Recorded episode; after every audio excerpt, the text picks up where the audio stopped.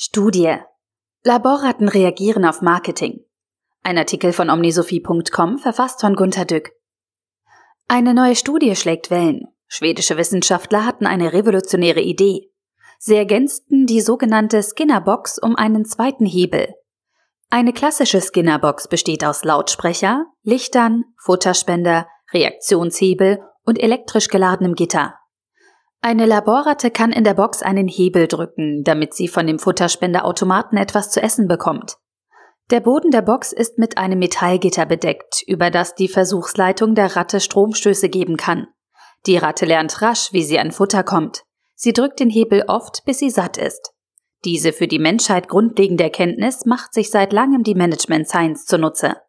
Man gibt Arbeitern Geld, wenn sie arbeiten, also den Hebel drücken.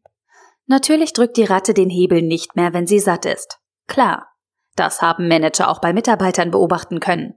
Wenn die Boni zu groß sind, fangen die Mitarbeiter an zu chillen. Hier kommt das Bodengitter ins Spiel. Man erteilt der Ratte darüber schmerzhafte Stromstöße, die sie durch das Drücken des Hebels abstellen kann. Auch diese Beobachtung wird auf den Menschen erfolgreich übertragen. Wer nicht genug arbeitet, bekommt Strom. Nun zum zweiten Hebel, die jungen schwedischen Doktoranden brachten in der Box einen zweiten Hebel an und ließen die Ratte den Hebel wählen.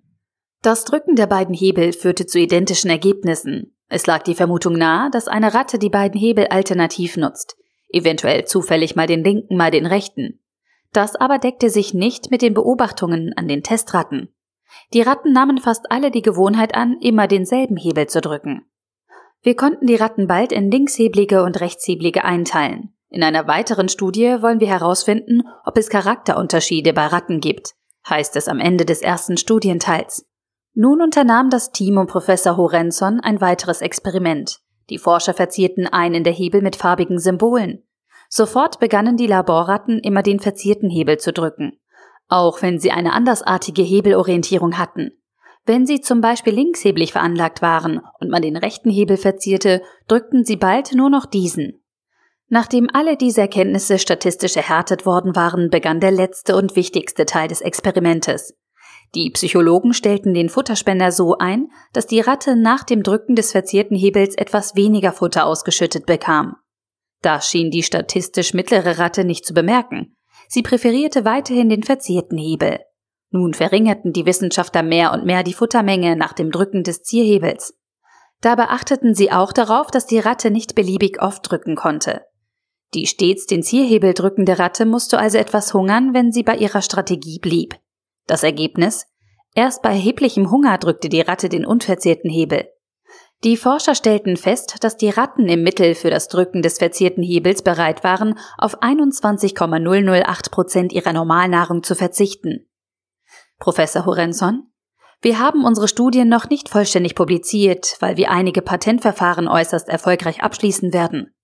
Die Psychologie weiß von jeher, dass Ratten und Menschen ähnliche Motivationen aufweisen. Daher werden praktisch alle erfolgreichen Manipulationsexperimente auf den Menschen übertragen. Wir wissen nun, dass Menschen auf 21,008 Prozent eines Produktnutzens verzichten, wenn das Produkt in einer Mogelpackung präsentiert wird. Bei Ratten ist die Verzierung des Hebels mit gegengeschlechtlichen Tierbildern besonders erfolgreich gewesen, wobei es auch Ausnahmen gab, die wir noch nicht erklären konnten. Die besondere Sensation an unseren Ergebnissen ist es, dass wir nun die Ratten nicht nur zum Entwickeln neuer Management- und Beratungstechnologien verwenden können, sondern wir werden auch den Bereich des Marketings und der Werbung auf ein ganz neues Fundament stellen. Wir versprechen uns eine ganz große Hebelwirkung. Kann man die Zahl 21,008 irgendwie interpretieren? Wir stehen noch ganz am Anfang. Wir müssen noch weiter testen. Es gibt derzeit noch eine schwache Tendenz zu 21,007 was ja eine andere Interpretation erfordern würde. Wir stellen gerade einen entsprechenden DFG-Antrag. Aber grob gerechnet ist es die Hälfte von 42. Da seufzt sich ein bisschen. Sie als Laie verstehen nicht, wie genau Studienergebnisse heute sein müssen, damit sie die lange Arbeit daran rechtfertigen können, um die Fördermittel vollständig auszuschöpfen. Der Artikel wurde gesprochen von Priya, Vorleserin bei Narando.